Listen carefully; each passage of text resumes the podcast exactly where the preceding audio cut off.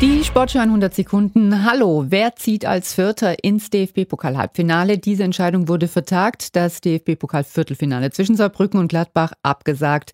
Mehr dazu von Armin Lehmann. Sie hatten alles versucht im Ludwigspark. Dauerregen über viele Stunden und den ganzen Tag hinweg äh, hatte den Platz aufgeweicht. Viele Pfützen waren drauf. Er war sehr matschig.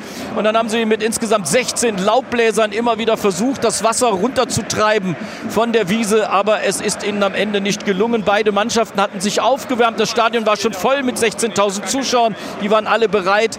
Aber am Ende hat man sich einfach aus Gründen der Sicherheit und des Verletzungsrisikos für die Spieler dagegen entschieden, dieses letzte Pokalviertelfinale anzupfeifen. Es wurde abgesagt und wird an einem anderen Termin nachgeholt. Mainz und Union Berlin haben sich beim Bundesliga-Nachholspiel 1 zu 1 getrennt und damit im direkten Duell einen Sieg im Abstiegskampf verpasst. Die Berliner liegen weiter vor der Abstiegszone und haben einen Vorsprung von sechs Punkten auf die Mainzer, die 17. sind. Die Rheinhessen sind seit zehn Partien ohne Sieg.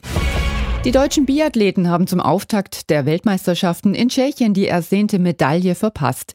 In der Mixed-Staffel belegte das Quartett um Justus Strelo und Franziska Preuß bei schwierigen Wetterbedingungen nach einer Strafrunde und neun Nachladern nur Platz fünf. Zum Podest fehlten dem DSV-Team gut eine halbe Minute. Und das war die Sportschau in 100 Sekunden.